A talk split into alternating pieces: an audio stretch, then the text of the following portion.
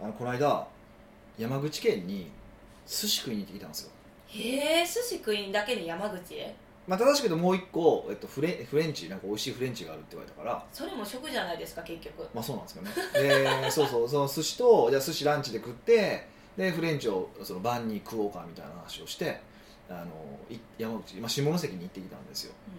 らまあそのランチとそのフレンチがまだ7時からなんですよ7時からで一個一斉交代制の店だったんでああうんと1時半から7時まで暇で暇でそうですよねそうなんですよ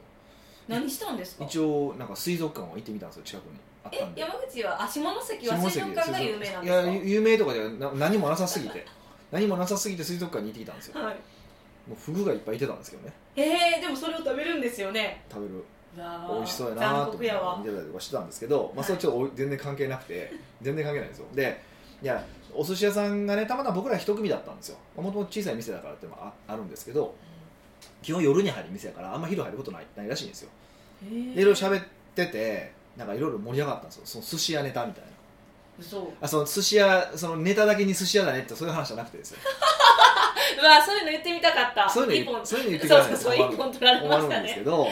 えーいろんなねそのあるあるみたいなのを聞いてたんですよはいで初め気になったら何何からその話になったのかっていうと「あの翔太の寿司」っていう漫画があるんですよ翔太の寿司多分知らないですよね僕ら世代ちょうどその、えっと、大将も、さんえっと、41か僕の1個上だったんで若くないですか若いんですけどでいや翔翔太の寿司とかで僕ら年頃じゃないですか読んでた読んでるんですか読んだんですかって話をしたらまああの遊びとしては読みましたよってでも寿司職人になってあのあれを真剣に読み直すとか読んだってことはないですみたいなことを言ってへてーやっぱ意外とあれは参考にされてないんじゃないことがよく分かりましたえでも一般人はあれを参考にしちゃうんですよねいやどうなんですかねどこまで参考にするんかなと思っててでも僕もいろいろ信じた信じてた話があっていや信じてた話というかそうなんやと思うのがあってねその寿司の握り方で本手返しと小手返しってあるんですよえ本手返し小手返しそうそうそう握り方でこうちょっとなんか技があるんですよね、であれとかってやっぱそのなんかほらその本手返し7手とか本手返し3手とかあるじゃないですかみたいな話書いてるじゃないですかあれほんまなんですかって言ったら本手返しとか小手返しはあるとうんであるんだけどそのそれができるからうまい下手とかじゃなくて、あのーそれよりもその魚の特性に合わせて本手返しと小手返しを分けたりとかする人がいてるみたいな話へえで寿司屋でもでも何やったかなあとその博その博多で修行してはった人なんで博多の寿司屋でいそのなんとかがもう一個もう一個握り方があるんですけどその握り方をやってるのはもう博多でも一人だけやとかいう話をへえあの握り方はその昔からの伝統的な握り方やねんけどもう今やってる人がいなくて、うんもう今はそうい博多だけ博多だと一軒だけですよみたいな話をしたりとか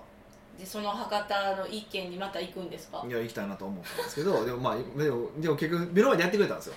あどんなもの本手返しと小手返しの差って言ってえ全然わからなかったですけど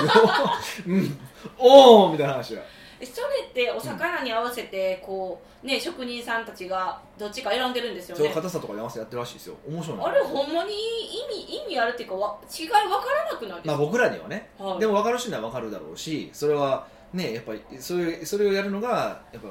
職人さんとしての本懐だと思うしうーんすごいなと思っててですごい面白い話をい何個も聞いたんですよでやっぱりこうすきや橋二郎ってあるじゃない知ってます すきや橋二郎銀座にあるお寿司屋さんなんですけど、え知らないあですのオバマ大統領にもお寿司出したって、まあ、寿司の名人と言われて90歳がなんかの人なんですよええだからもうだから、まあ、言ったって長くないじゃないですか、うんどう考えてもだから食べに行こうって、まあ、そのその勉強しに食べに行こうっていうふうに言ったんですって、はで行ったらその二郎さんっていう、まあ、二郎さんですね握ってる人、ね、そのみ握ってるのを見たら、あのー左利きだったんですってうんなんで勉強にならへんって言ってました えいや右利きやったら自分の握り方とか置き換えれるじゃないですかはいはい、はい、でも左利きなので置き換えられないって話をして てめっちゃおもろいどんなもんねめっちゃおもろいやんと思ってただただ食べに行っただけになりそうましたねそうそうっていう話をしてたしてたんですよね、はでもやっぱり結構いろいろやっぱ影響力あんねんなというのがあってねなんか寿司屋さんによってはね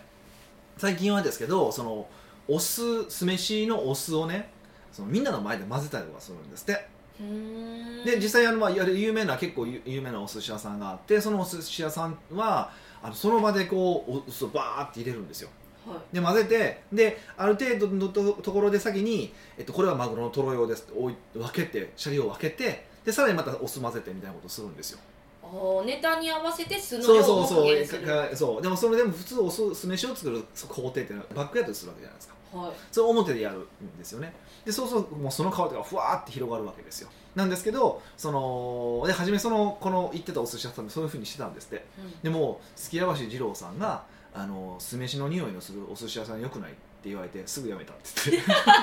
すごい影響力がある意外になんかそうそうな可愛いなと思いながらなんでよくないんですいやわかんないですけどねそれはそこまで細かくは聞いてないですけどうーんとかって話とかねうんなんかあとお寿司屋さんの悲しいあるあるの話をしてて悲しいなんかこ休日家を掃除するじゃないですかはいほんなら魚の鱗が23枚ぐらい落ちてるんです って自分についてるんですかそうとかあのーねあの何やったっけあの掃除機お掃除ロボットあるじゃないですかえっと、えールンバルンバルンバそうルンバでこうたまに週末とかにこうカバッて開けるじゃないですか、はい鱗が23枚落ち てて結局自分が鱗ついてるってそこうと悲しくなるん、やんって話をしててねうんうん、そうで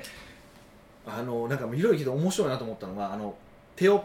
ほらお寿司ってパンパンって手する人いてるじゃないこうやって手叩く人いてるじゃないですか、うんうんうんあれって今の時代あんまりしないんですってへなんでなのかっていうとあの昔ってねよく考えたらそうやなと思ったんですよ俺言われて気づいたんですけどお寿司屋さんってね昔ってカウンターとそのお店の人の間に冷蔵庫あったでしょ透明の箱ーのはいでネタが入ってるじゃないですかだからパンパンってやってもよかったんですけど今ってないじゃないですかフラットじゃないですか,、はいパンパンって出してしぶき飛ぶんですよお客さんのとこにでも飛んできたことないでしょえだからパンパンでしないんですよ今の時代の人はあいあやたまにその古い時代のまんまの人がそのパンパンをやるのかっこいいと思ってる勘違いバカがねって話をしたんですけど勘違いバカはね飛ぶんですよみたいな話をしててそういう言い方してないかなもうじゃあパンパンしたらこの人分かってないなって私思っちゃうじゃないですかそうだあのやる時もちゃんとこう下でやるとかねややれっていいねんけどパンパンって思っててだからだからやるって話をしててあ確かにそうパンパンさんそういえば言われてみれば見なくなったなと思ってうーんそれはそういうことなんやって思ってへえへえ三平そぐれらい、面白いでしょ、うんとかあとねもう一個聞いてなるほどなと思ったことがあってその魚の旬とかって僕ら気にするじゃないですかはい気にしますでやっぱこの旬だから美味しいとかってあるしあるけどで確かにあるんですって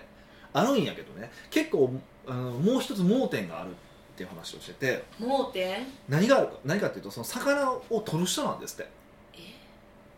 えだから漁師の話ですそようねどの主張が取ったかって結構重要ででその人その取る人によって取り方が違うわけですようんただ肺縄漁で取るのか一本釣りで取るのかとかってこう違いがあるわけですよでしかもその違いがあるだけじゃなくてそのと捕まえました捕まえた後の処理方法もあるわけですよだからその場合ちゃんときれいに血抜きをしてもうすぐに氷水に入れる人ともうバンバンバンってほったらかしにしてる人といろいろいてるわけなんですって、だから実はあの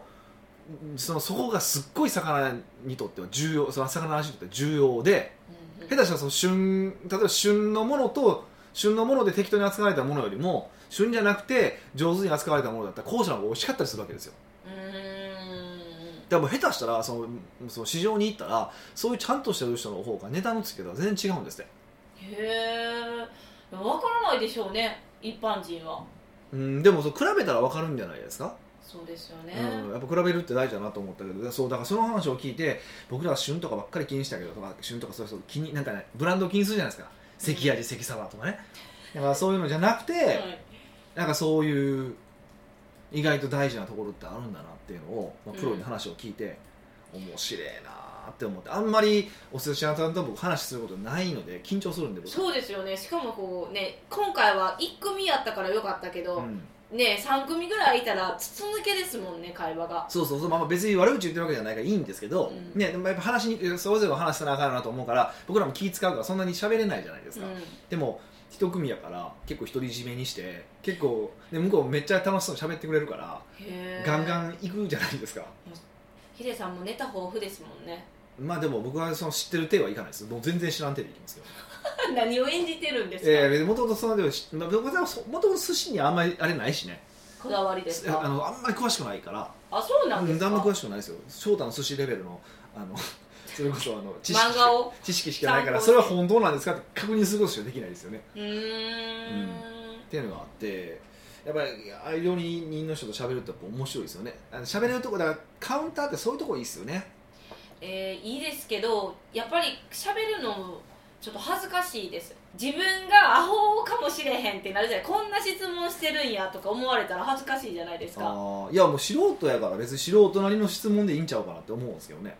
へえそういうとこちょっとチキンになりますね あそうなんいつも俺やんほら質問してるのに ねそうですそれはなんかこう100%受け入れてくれるじゃないですかあだからあれですよ僕も全員にそんなことはしないですよきほんまその山口の人はすごいいい人でめっちゃ喋ってくれたから僕もしそういうこと言えたんですよ普段行ってるすお寿司屋さんとかそれこそあの会員制のあのすお寿司屋さんではそんなこと言わないもう黙って食べてますよおいしいおいしいってえー、黙って食べるのまあ黙っては食べへんけどそうどんな感じなんですかあとかのは聞くけど職人にはあんまり話さないということですあそうそうそうそうそうそううーん本当は喋りたいんですけどねなんかねあのやっぱりなかなか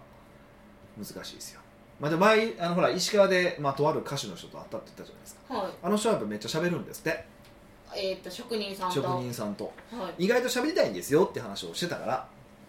どっちがですか職人さんが職人さんもやっぱそのとこにこだわってる人ほどこだわりを伝えたいと思ってるとでも口下手やから伝えられないからもっと聞いた方がいいっすよみたいなことを言われたんですよその聞いてたら手止まってたらすごい気になるんですよおもなんかもう作ってって あのねあのね、はいそれ俺も思うですよねもうこっち食べたいからみたいなそうそれもあるんですよねそうパッパ出しながらこう説明してくれるんやったら私もいっぱい聞きたいけど、止まらんやったらねあれはどうにかならないんですか,、確かにそれをほんま同じこと思う確かにしかもこう聞いたもののあの次とかも言えないじゃないですかそうそう そう聞いてしまったがためにねそうそうそうなんでそうすよそれもあるんですよねうんそこはあるんでまあねあのか考えなんてわかんと思うけど、まあ、もうちょっとそういう料理人の方となんかコミュニケーション取れるようになりたいなっていうのはちょっと最近う思いまんすね、はどういう感じで入るんですか喋る時い、まあ、こないその寿司の時はたまたましゃべ向こうが話しかけてくれはってどこから来たんですかって言われたからね、それそれがいいですよね向こうからポロッと聞いてくれるそうそうそう俺は東京ですみたいな話をしてはい、でそこからまあいろんな話盛り上がってって感じですかねうーんああと一個思い出したそれで聞いた思い出した方法、まあ、あのそれ全員が使えるとは言わないですよはあの使えるとは言わないんですけどあの面白いなと思って予約取れない店あるじゃないですかい、うん、予約取れない店に予約取る方法があるって話を聞いて、えー、どうやって取るんいですかやいやぶん全然あれですよ絶対僕ら使えない技なんですけど、うあの自分も寿司屋やってるとで勉強のために行かせていただきたいんです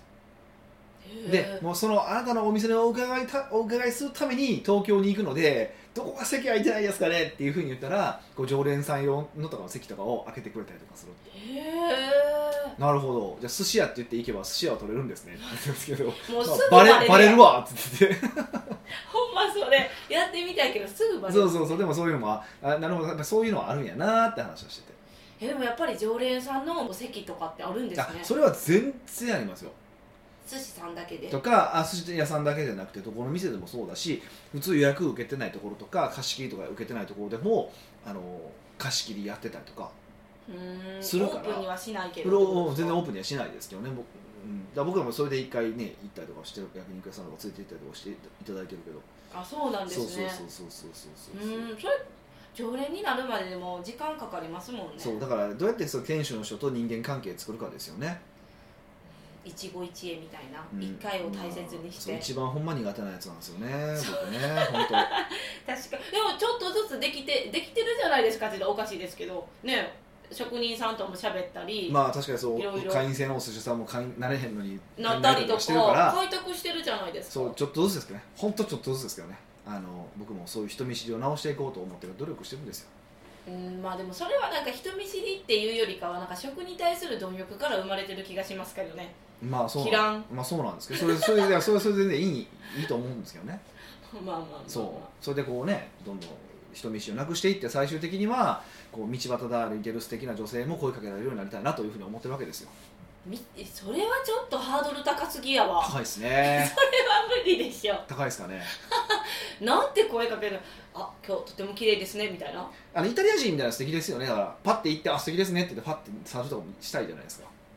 とか、えーまあ言えへんかったっけ僕の知り合いがキュンとした話って話をしてて、うんオープンカフェでお茶してたんですってだからパーってこう歩いてきておじさんがいててパッて目あったんですってだからパーって手振ってくれたんですってでそのそそのスッて去っていったっていうえおじさんが手振ってくれたそうそうそうおじさんをパッて見て目追っかけてたんですね結構こうおしゃれげなかっこいい感じのおじさんやったからパッてう追ん、っかけたら手振ってきたでそのパーッつっていっ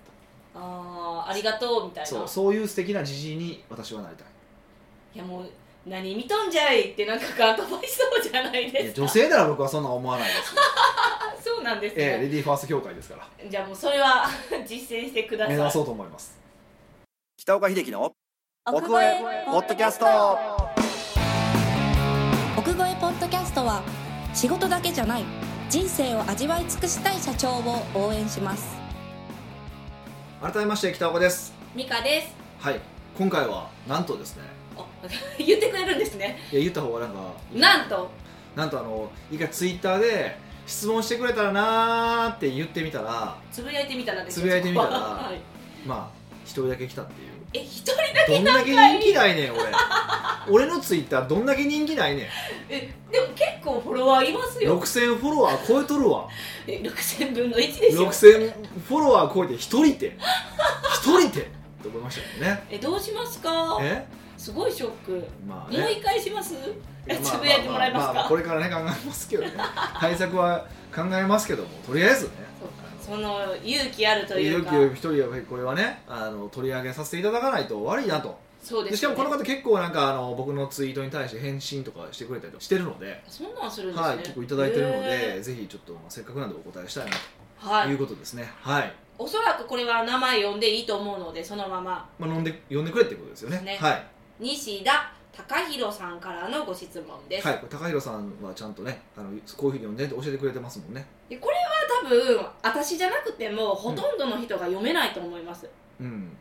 えいねえだってこう漢字言っていいんですかねまあこれはいいと個人いい統と合いいと思いますけどだっねてあなたのあなたあなたの穴 あなたちょっと待って 貴族の木ねそうそう貴あ族なたの穴ってなんやねんもうありのまま のありのままのえ違う違う違うこれあなたって呼びますよね肩入れたらのまあまあそうですすいませねんそうですねでもあなたの貴族の木をあなたの穴とは言わないですよもうひどい な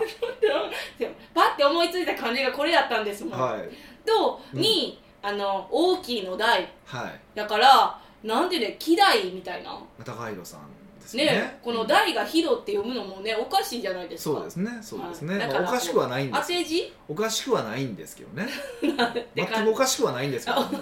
はい、何回も言いますけどおかしくはないんですけど、そうはでい、すね西田さんからですはい、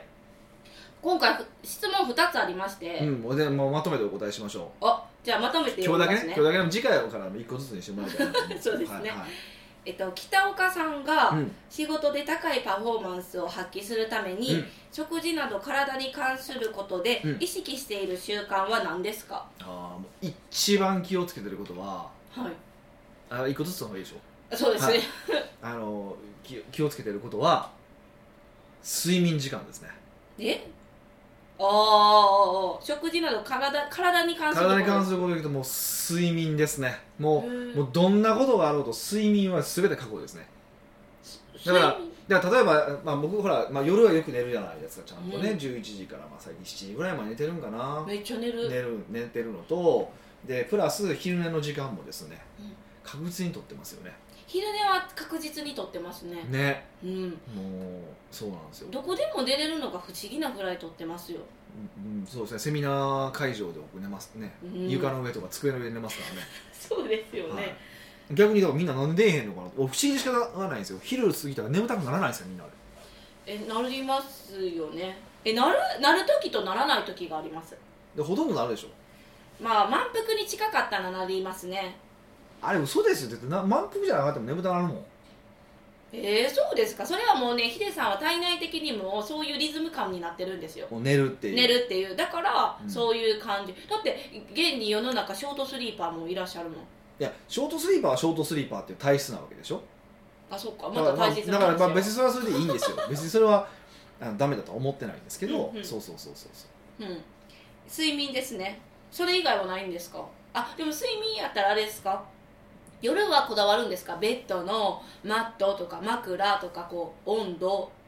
あーまあなんかこれもう仕事術に近しくなってきままあ、す、仕事ね、術のところで細かく喋ってるんですけどそうそう思い出したわって基本思そうってそうそう基本的に真っ暗にしてとかはなんかありますよね、でも起きる時にどっちかっていうと目覚ましとかの音で起きるんじゃなくてあの光で起きる目覚まし時計を使うっていうのは一番のポイントですかね、あの光時計って、はいえ自分でえどう設定するんですかあの時計やったら7時とかあるじゃないですか、うんうんうんえ光時計は何のあれで設定するんいやですか7時に設定したら7時にパンって光るんですよなんやじゃあ電気も電気あ電気も時計なんですね電気も電気も 電気も時計ない今のところ全何も情報がないですけど えあなたの穴ぐらい伝わってもなういでちょすっけとどやめてくださいよ電気も時計でリンクされてるってことですねっあ電気に時計そう時計じゃあ設定されてるからねはい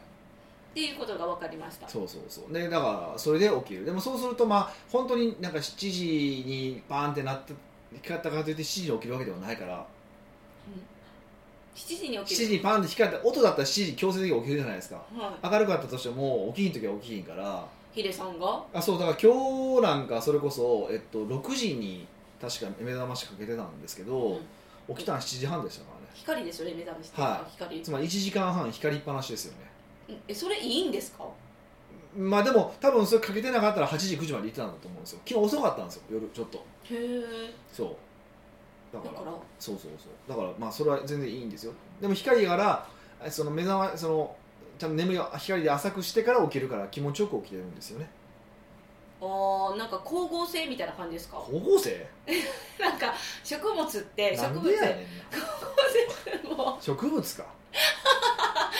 太陽の光に浴びたら元気になるから起きるみたいなそうそうだあだから なんかももう疲れてきたなまだいやいろいろいや要するにメラトニンとかって物質とかいろいろな話があるんですけど要は人っていうのはその光によって目が覚めるようになってて光がなくなっていくと眠たくなるようになってるんですよだから暗いバーとかで眠たくなるでしょうーんあの基本的にそういう体できてるんですよで光にを浴びるってことはその目覚、ま、目目を覚まさせるために必要なことがやっぱなってるわけですよだから体の本質にかあの話しかけ話しかけあの対応するってことですよねそうそうそうそう真っ暗にして開けるそう時は明るくそうそうそうそういうふうにしてるって感じですかね、うーんうんじゃあ睡眠以外には何を気をつけてるんですかあと2つ3つぐらい言っていただければうーんそうですねまあなるべく運動するってことですかねああやっぱキープしたいですか体型は体型キープしたいしやっぱりねその運動するからパフォーマンス保てるってのもあるじゃないですか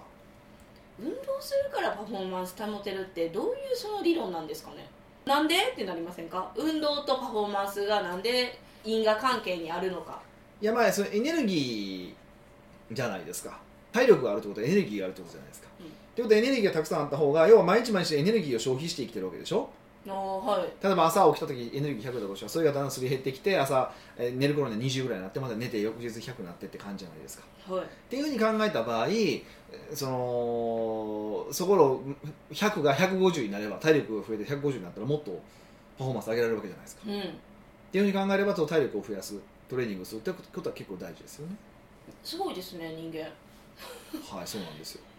わかりましたじゃあパフォーマンスを上げるために運動をするうん、あとは何かありますかうーんあと、はまあ、なるべくしょうもない毎日を送ることですかねいなるべくしょうもない毎日ですか要は毎日毎日なるべく同じように同じようにこう生活するもうあれですかもうルーティン化ってことですかそうそうそうそうそうそう嫌だなって思うんですけどねそうルーティン面白くないそうの面って白くないんですよどっち面白くないんだけども淡々とそのリズムをなるべく同じリズムにしていくっていうのは実は体にもいいし仕事のパフォーマンスも上がるっていう意味ではリズムだから基本僕ご飯食べる時間決まってるじゃないですかほぼ11時半じゃないですかで晩ももうは17時半から18時には食っちゃうので、うん、うんはいもうじゃあリズム作ることが大事ってことなんですかだってうん睡眠もそうだし、そうそう運動もそうそそううだしそう僕だからいかにリズムにするのかってことは結構重要にしてますねうーん、はいそれは別にその人によってリズムは違うからうんこうヒデさんが11時から7時寝てるって言ったから自分はあじゅ夜型やったとするじゃないですか、うん例えば、うんじゃああ僕も11時から7時は寝なあかんっていうわけではないんですよねあ人それぞれにあそっれた全然何にもないですあのうん別に自分の好きなようにせえよって話だかなるほどらはいじゃあえっと、パフォーマンス高いパフォーマンスを発揮するためには、うんまあ、ヒデさんは睡眠と運動とリズムよく生きることを意識してるっていうことですねまあそういうことですね、はいじゃあ2問目ですもう一個の質問ですねはいはい北岡さんが今までにした一番大きな失敗とその経験から学んだことは何ですかうーんこの質問結構もらうんですけどあ他の方からもそうなんかそうセミナーの懇親会とかで聞かれるんですよ大きな失敗って何かありますかとかどんな失敗がありましたかって失敗前提で聞かれるんですけどえまさかえまさかもう天才が失敗せえへんねんっていうわけじゃなくていやじゃなくていやじゃなくてあの失敗って思ったことがないからだと思うんですうんと世間一般で言う失い敗やをほんまのね多分致命傷の失敗は失敗だと思うんです会社潰してしまったとかうんは、まあ、基本失敗と言ってもいいと思うんですよただ一旦の失敗ですよでもとはいえそれも取り返さないわけじゃないけどでも僕ねそういうもうどうしようもないところまで追い込まれたことないんですよへでそれなんでなのかっていうと簡単で追い込まれないように仕事をしてるからなんですようんうんうん、も石橋を叩いて石橋を叩いてもほんま大丈夫ってわからないとやらないしビジネスなんかやらないしだからそもそもそういう失敗をしないように生きてきてるのでえほんまに失敗してないっていうオチになっちゃうじゃないですかこれだからそのそういう意味で言うとねそのもう立ち直り立ち直れないとかその人生のターニングポイントになったみたいな失敗っていうのはないです僕はうんただ細かな失敗いっぱいしてますよだかえ例えばですから例えばでは僕がコピー書いてこれいけると思って出したコピーがもう大こけするとかねももっともっとすごいのは寺本さんと2人で考えたコピーが大こけするとかねえもう嘘やんそれ はええじゃないですかそうそうそうそ過う去のホームランあかん話やわあのねもう2人でやって2人で大こけするっていうね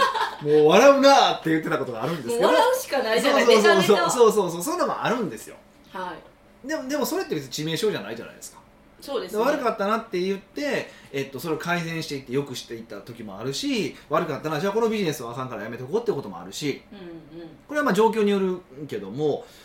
だからさ最終的に行きたいゴールとか成功したいところがあるあるけどそのためのお試しをしてるだけなのでテストとして行動をしてるだけなので失敗じゃないんですよ試行錯誤でしかないんですよね、へうん、えじゃあこの失敗から学んだことは何ですかっていうのは特になくないですかうんだから学んだことがいあ学んそのうまくいかへんななと思って改善を繰り返していいってるわけだから学んだことってその毎日毎日繰り返してることが、まあ、学んだことですよね、まあ、ある意味そのこの方法がよく言うのはこの方法がうまくいかないみたいなあのよく言うのがあのエジソンがなんかが何やったっけあれ9999回失敗して1万回目でうまくいったみたいな話をしてて、はい1万回失敗したのかな、まあ、どっちでもいいけど多分両方とも数は嘘やろうからであれなんか は要はその、まあ、多分9999通りうまくいかない材料を見この方法でうまくいかないって分かったから1万通り目でうまくいったんだよってことじゃないですかはいだしあと有名なのがダイソンが確か何台やったっけな5127台かななんかそれも嘘でしょ絶対なんそうかし試作機を作ったんですよはつまり逆に言うと5200あ5100かな5127かななななんかそうなんだと思うんですけどその5127 8, 8代目がうまくいったってことでしょいはいそこまでうまくいかないっていう方法を見つけただけじゃないですかおーじゃあ自分も失敗したら失敗と思わずなんて言うんですかあのこれは方法はあかんかった的な感じで考えたらいいってことですかあそうそうそうそうで初めから、ね、もっと言うとね失敗するのって人怖いじゃないですか、はい僕も失敗したくないんですようんうんだからお試しでやろうっていうのはすごく便利な言葉なんですよああ例えば試してみようだからこのセールスというよくないそのこのこのコピー売れるか売れないかわからないとかうんうんお客さんに受けるか受けないかわからないっていう時にどうするかって言ったら試してみよううんうんうんとりあえず試してみましょうよ僕もよくクライアントに言う言葉ですけどはいそれだけですうーんそれだけで気持ちが確かに軽くなる魔法の言葉ですねそうなんですよへー魔法の言葉ですよなんでそんななんかこれニだヤけでニヤしながら言こっれてだけるんですでか気持ちが軽くなる魔法の言葉ってなんかちょっと もうあのーうさうさくなさくんなかっちゃっ本た本のタイトルになりそうなんだよね これだけで気持ちが軽くなる言葉それはお試しみたいなねいいじゃないですかいいですねこれツイッターに書こうあやった倍ミカって入れてくださ いよだそうですそうそうだからそういう意味で言うといわゆる世の中の人たちのようになんか大きな失敗はしたことがないし、うんまあ、だから思んないっていうのがありますよ物語的には全然思んないそうでですすねしですねはい、うでもそれはどどっちか、うん、でもだからこそあれかなあの、まあ、自分の会社が上場しないってこともそういうことなんですよね大成功してないのもそうなんですかね、うん大失敗してないからなんですかねまあわかんないですよそれはんえ何でもそれは DJ さんが石橋を叩きながら自分でこう上場しないってことを決めてるからまあそれもそうう、なんですけどね、まあ、そういうことはそれもあるんですけどねうんだからそういう意味でいくと全然思わないですよねだからスストーリーとして見た場合でもだからそれそれはねだからどっちがいいのかなんですよバーンってドーンって失敗して借金バーンって抱えましたでそこから大逆転しましたって後からストーリーで聞いたらすっごい面白いけどじゃあ自分がそれ体験したいって話でしょえ無理ですね嫌でしょ、はい嫌なんですよ平凡に生きたいそれやった普ら通にまともな人間だとそう思うはずなんですよで多分それこれを聞いてる人はそのまともな人のはずなんです よストーリーとしては確かに面白いよと、うんでもその自分はそのストーリーじゃなくてそうじゃないやっぱり生き方をしたいよねって思ってくれるんだったら僕はもう北岡秀樹についていこうとおついていきます思っていただきたいなというふうに思った、今日この頃でございますよ。まあ、失敗から学んだ話えでえこうなりましそうたですね。ねだから全然思んないということですいま せん本ええじゃあこの2つのおしご質問いただいたので、当はい西田さんには、えっと、時計を時計が欲しいって書いてるんですねはいじゃあコーヒーをあげましあょうもういや絶対言うと思っ たらねじゃあどっち届くかを楽しみにしといてくださいねそうですみたいな感じねよはいはい。ここへポッドキャストではいろんなご質問をお待ちしております。質問を採用された方には素敵なプレゼントを差し上げておりますので、質問フォームよりお問い合わせください。そうですね今はまあ時計と,、えー、とコーヒーオリジナルコーヒー差し上げてますけどまだ新しいグッズもそうまた考えていこうと思いますんではい、よし、あの、いね、次ぐらいはもうイタリアのお土産かもしれないんで、そうですねもう殺到してくれたらはい嬉しいなってはい、楽しみにお待ちしておりますので、また来週お会いしましょう。